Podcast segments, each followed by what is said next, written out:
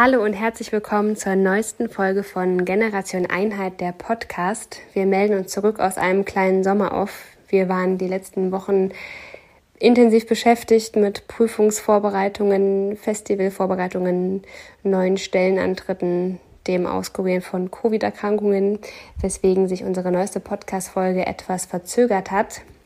Aber umso mehr freuen wir uns, dass wir euch diesmal eine ja, vielleicht besondere Folge präsentieren dürfen, denn ihr hört in der kommenden Stunde Generation Einheit live in Konzert. Wir haben mein Abschlusskonzert im Rahmen des Studiums Master Musikpädagogik mitgeschnitten. Ich freue mich sehr, dass es möglich war, dass ich im Rahmen dieses Abschlusskonzertes ganz frei war in der Ausgestaltung, ja, mit welchen Musikern ich auch zusammenspielen wollte. Und für mich war natürlich gleich klar, dass ich unbedingt meine beiden Mitpodcasterinnen mit ins Boot holen möchte. Und so hört ihr also in der kommenden Stunde ein ganz vielfältiges Programm von Miloslav Kabilac angefangen, einem tschechischen Komponisten, mit dem sich vor allem Elisabeth ganz intensiv auseinandersetzt im Rahmen ihrer Promotion, bis hin zu doch sehr unbekannten Komponistinnen wie Florence Price, Lily Boulanger, Louise Ferronc und auch noch vielen anderen Komponistinnen mehr. Und all diese Komponisten haben eins gemeinsam, denn sie haben mit ihrer Musik auf ihre gesellschaftliche Umgebung reagiert. Das werdet ihr in der kommenden Stunde auch noch mehr erfahren, denn ich freue mich sehr, dass Elisabeth Hahn das ganze Konzert moderiert hat. Außerdem spielt natürlich auch Verena Schulte Flöte und wir haben auch noch weitere Musikergäste wie Jakob Kuchenbuch am Cello, Chloe Robbins Gesang und ähm, ja, mich hört ihr am Klavier. Das ist Teil 1 unserer Podcast-Folge. Ihr werdet in einem zweiten Teil eine kleine Auswertung hören, eine Art Audiokommentar. Also seid gespannt, worüber wir uns unterhalten. Ihr werdet in der kommenden Stunde manche Stücke vollständig hören, manche Stücke blenden wir etwas eher aus. Warum lassen wir mal so stehen? Oder ihr hört es in unserer Auswertung. Aber wir freuen uns sehr, wir sind gespannt, wie euch die Musik gefällt, die nicht oft auf dem Konzertprogramm steht und sind wie immer gespannt auf euer Feedback.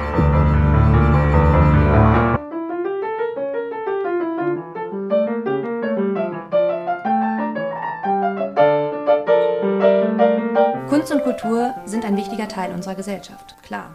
Aber welche Rolle spielt die Gesellschaft für die Musik? Wir sprechen über wichtige Themen unserer Zeit aus der Perspektive des klassischen Musikbetriebs. Wie können wir mehr Verantwortung übernehmen? Und worüber sollten wir endlich mal offen sprechen? Darum geht's in Generation Einheit, der Podcast.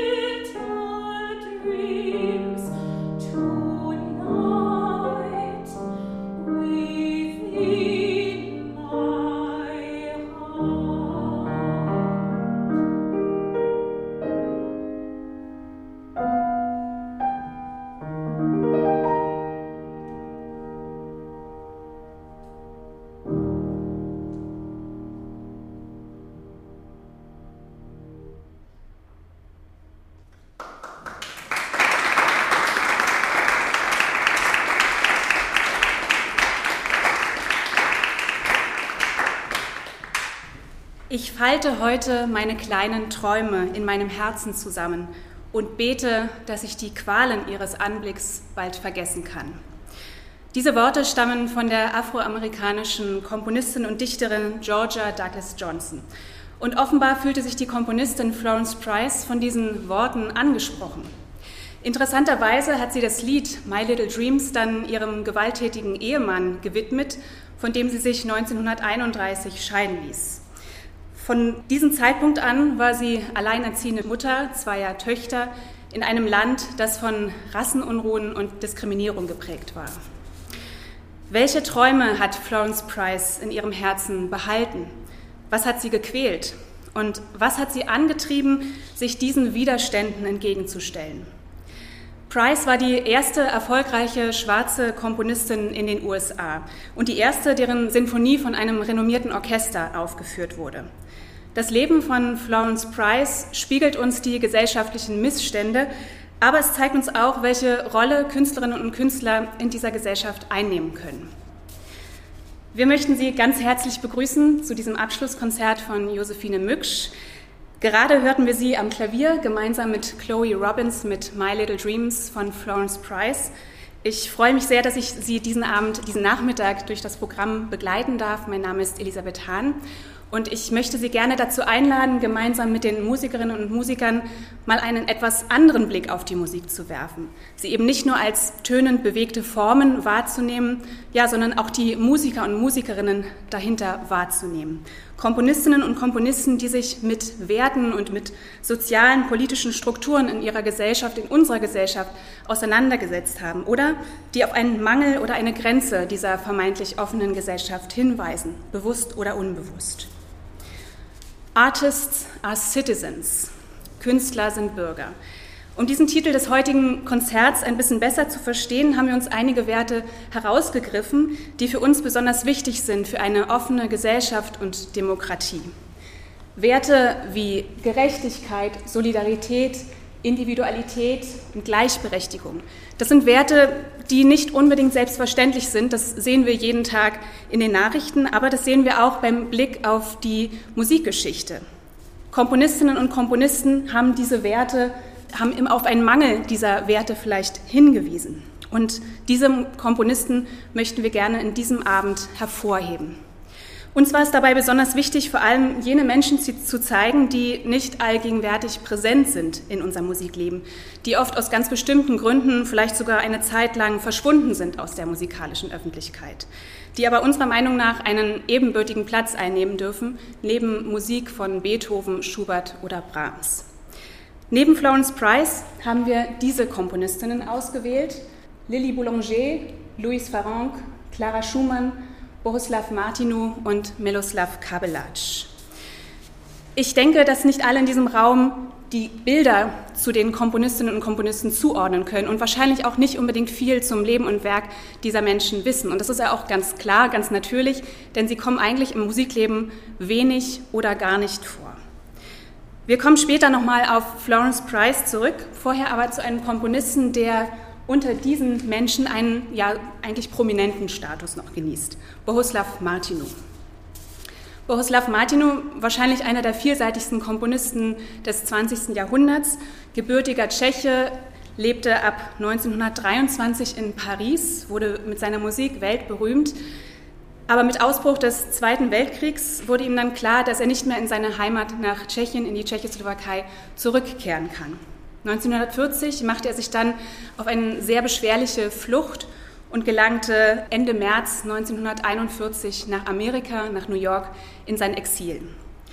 Martineau hat sich durchaus immer wieder mit der Rolle der Künstlerinnen und Künstler in der Gesellschaft auseinandergesetzt. 1939 zum Beispiel komponierte er die Feldmesse für die tschechoslowakische Freiwilligenarmee in Südfrankreich 1943 das Mahnmal für Lidice als Reaktion auf das deutsche Massaker im Dorf Lidice in Tschechien.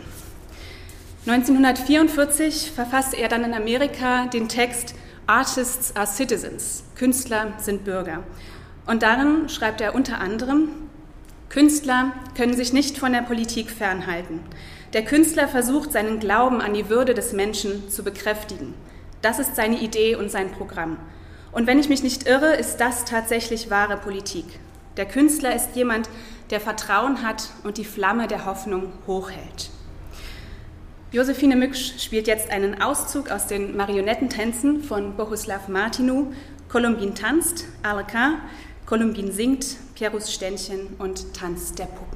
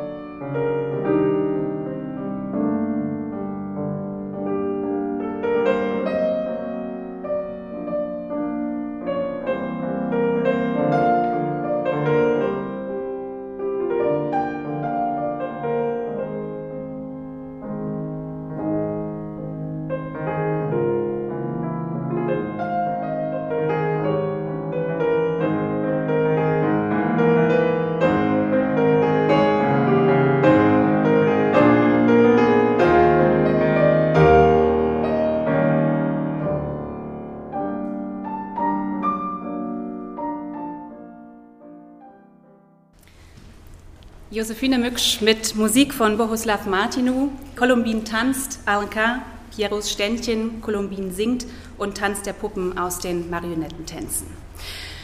Marionetten werden gesteuert, sie haben eigentlich keinen freien Willen und sie müssen auch keine Verantwortung übernehmen. Und das kann ja auch ziemlich bequem sein.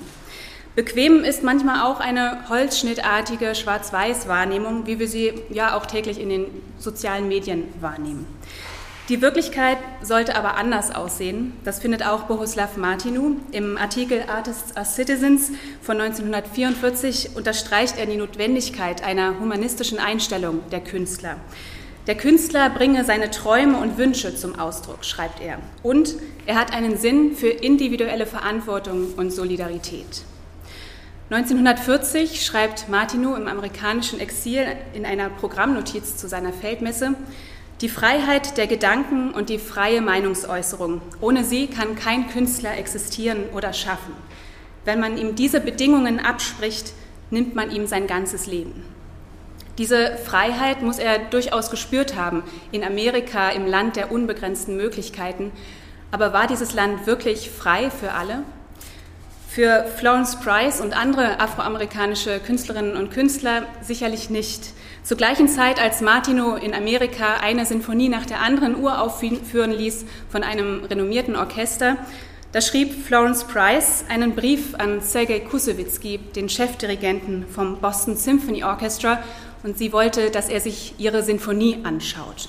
Und in diesem Brief schreibt sie, ich habe zwei Handicaps. Einmal das Geschlecht, außerdem die Rasse. Ich bin eine Frau und ich habe schwarzes Blut in meinen Adern.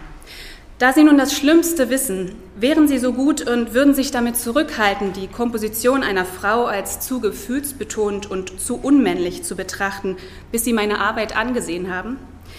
Was das Handicap durch die Rasse angeht, so möchte ich Ihnen zu Ihrer Erleichterung sagen, dass ich diesbezüglich weder ein Zugeständnis erwarte noch verlange. Ich möchte allein nach meinen Verdiensten beurteilt werden.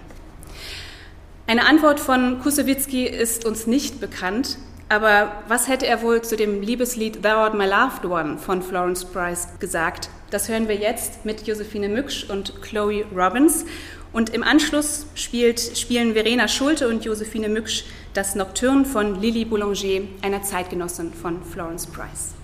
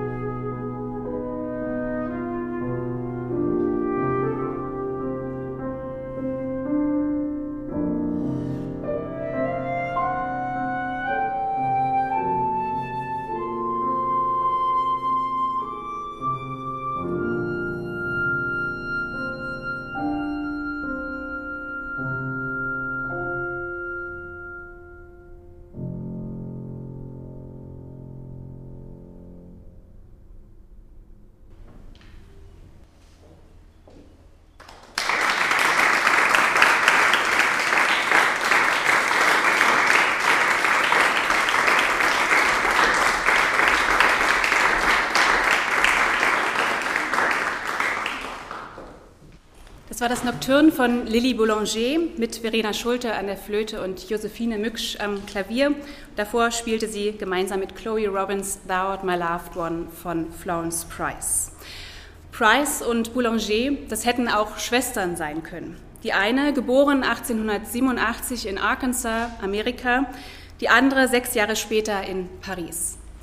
Florence Price war die erste schwarze Komponistin, die, deren Sinfonie von einem Major Orchestra aufgeführt wurde, 1933 in Chicago. Boulanger war die erste Frau, die den begehrten Rompreis für Kompositionen gewann, 1912, da war sie 19 Jahre. Beide Biografien zeigen die gesellschaftliche Stellung der Komponistinnen in ihrer Zeit. Heute stehen sie im Konzert nebeneinander, gemeinsam mit zwei anderen Frauen, Clara Schumann und Louise Farronc. Clara Schumann, Ehefrau von Robert, ein schillerndes, inspirierendes, starkes Künstler-Ehepaar. Aber hinter der Fassade war Clara Schumann vor allem für die acht Kinder und den Haushalt zuständig, obwohl Robert maßgeblich von ihrem Gehalt abhängig war. Ihren Glaubenssatz als Komponistin hat Clara Schumann mal mit diesen Worten formuliert. Ich tröste mich immer damit, dass ich ja ein Frauenzimmer bin und die sind nicht zum Komponieren geboren. Die 15 Jahre jüngere Louise Farronc, die hatte ein durchaus anderes Selbstverständnis als Komponistin. Sie komponierte auch symphonische Formate und in ihrer Stellung als Klavierprofessorin am Pariser Konservatorium kämpfte sie mehrere Jahre lang gegen das Gender Pay Gap, also gegen die schle schlechtere Bezahlung ihrer Position im Gegensatz zu ihren männlichen Kollegen. Übrigens letztlich mit Erfolg. Wir haben uns in Vorbereitung auf dieses Konzert die Frage gestellt, wie würde denn das Leben von Clara Schumann und Louise Farronc heute aussehen? Wäre die Ehe von Clara und Robert gleichberechtigt, vielleicht sogar in einer offenen Beziehung mit Johannes Brahms? Würde Louise Farronc heute Gleichstellungsbeauftragte an einer Musikhochschule sein? Wir sehen, die Probleme von damals, die sind zwar etwas kleiner geworden, aber sie sind immer noch durchaus präsent. Und deswegen denken wir, dass die Komponistinnen, die, die wir an diesem Abend im Programm haben, auch durchaus ja, uns inspirieren können, für den Wert der Gleichberechtigung weiter einzustehen. Verena Schulte und Josephine Mücksch spielen jetzt den ersten Satz aus den Romanzen Opus 22 von Clara Schumann und danach spielt Josephine Mücksch die Melodie von Louis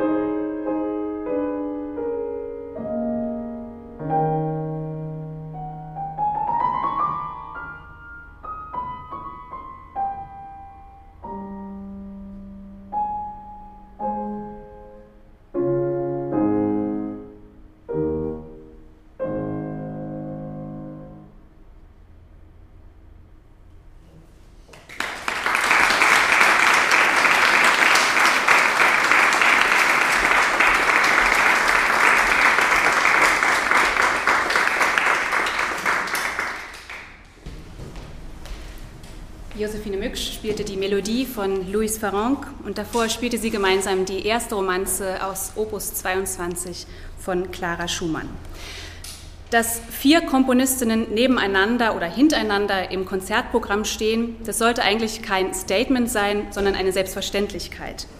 In der Realität macht die Musik von Komponistinnen auf den deutschen Konzertprogrammen aber laut einer aktuellen Studie weniger als zwei Prozent aus. Die Musik von Beethoven übrigens fast zehn.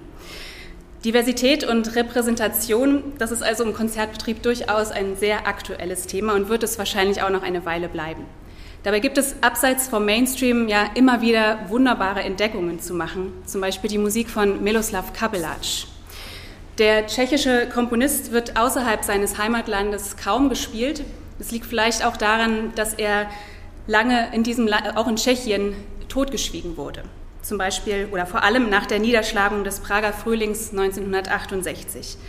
Kabelac war kein Freund des kommunistischen Regimes. Im Gegenteil, er hat sich geweigert zu kooperieren, er hat sich geweigert, ideologische Musik zu schreiben oder sich im Sinne der Partei zu äußern. Als Reaktion auf den Einmarsch der sowjetischen Truppen äh, in Prag 1968 schrieb er seine achte und letzte Sinfonie. Seine Teilnahme an der Uraufführung in Straßburg, hier unweit von Freiburg 1971, wurde ihm allerdings verwehrt.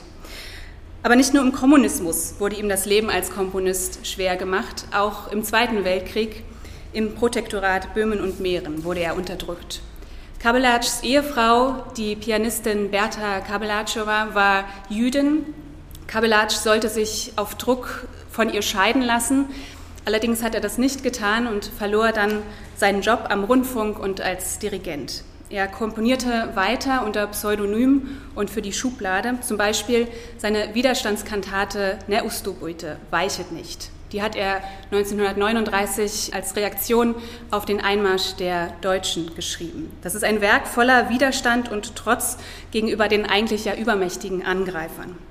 Kabelac hat in dieser Zeit im Zweiten Weltkrieg auch seine sechs Männerchöre komponiert, die sich explizit mit der Situation der tschechischen Bevölkerung im Zweiten Weltkrieg auseinandersetzt. Und in diesen sechs Männerchören vertont Kabelac einen zentralen Satz des Dichters Jerzy Wolka. Jeder Mensch hat irgendwo ein Herz, auch wenn es nicht jeder bei sich trägt. Die Vertonung dieses Satzes wird Kabelac in seinen späteren Werken übrigens immer wieder in seinen Kompositionen zitieren. Es ist sozusagen sein humanistisches Credo.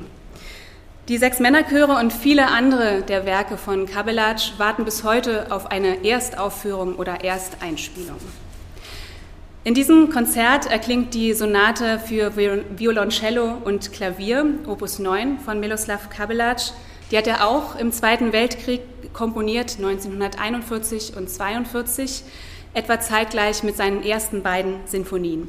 Und all diese Werke sind durchaus geprägt von einer düsteren Stimmung, von Trauer, von Wut. Also man kann die Atmosphäre des Krieges hier durchaus hören, auch in der Cellosonate.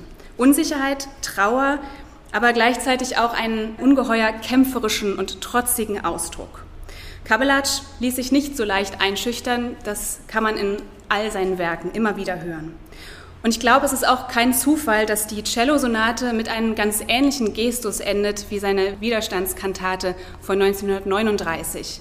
In dieser Kantate singt der Männerchor ganz am Schluss die Worte Habt keine Angst vor den Feinden, schaut nicht auf ihre Zahl. Habt euren Herrn im Herzen, kämpft für ihn und mit ihm und weichet vor den Feinden nicht. Die Cellosonate besteht aus vier Sätzen, Passacaglia, Fantasia, Scherzo und Allegro Energico. Jakob Kuchenbuch und Josephine Mücksch spielen jetzt gemeinsam die Sonate für Violoncello und Klavier Opus 9 von Miroslav Kabelac.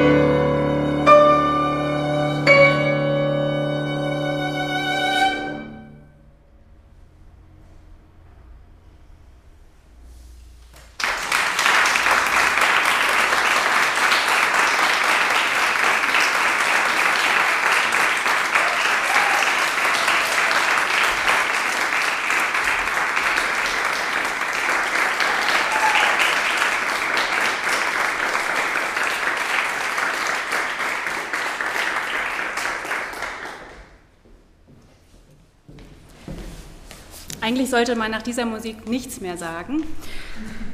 Das war die Violoncello-Sonate von Miloslav Kabelac, Opus 9.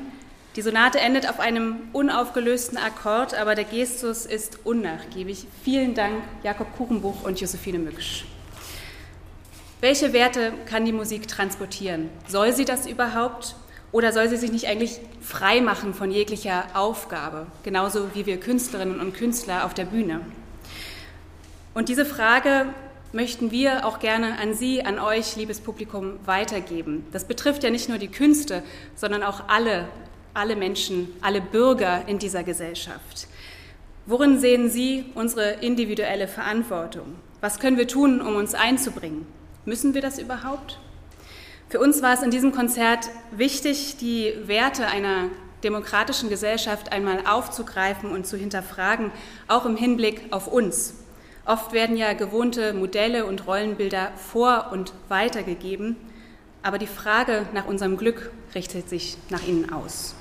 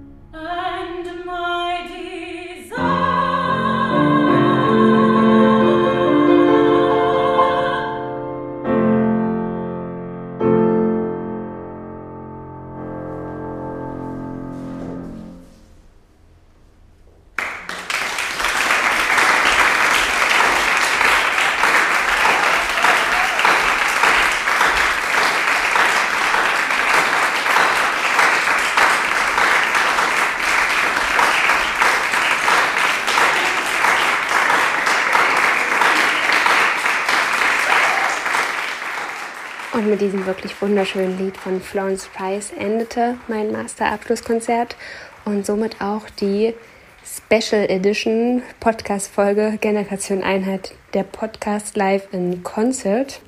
Wir hoffen, dass es euch gefallen hat. Wir freuen uns wie immer über Anregungen und das Mitteilen eurer Gedanken. Ihr könnt uns kontaktieren über www.generationeinheit.de.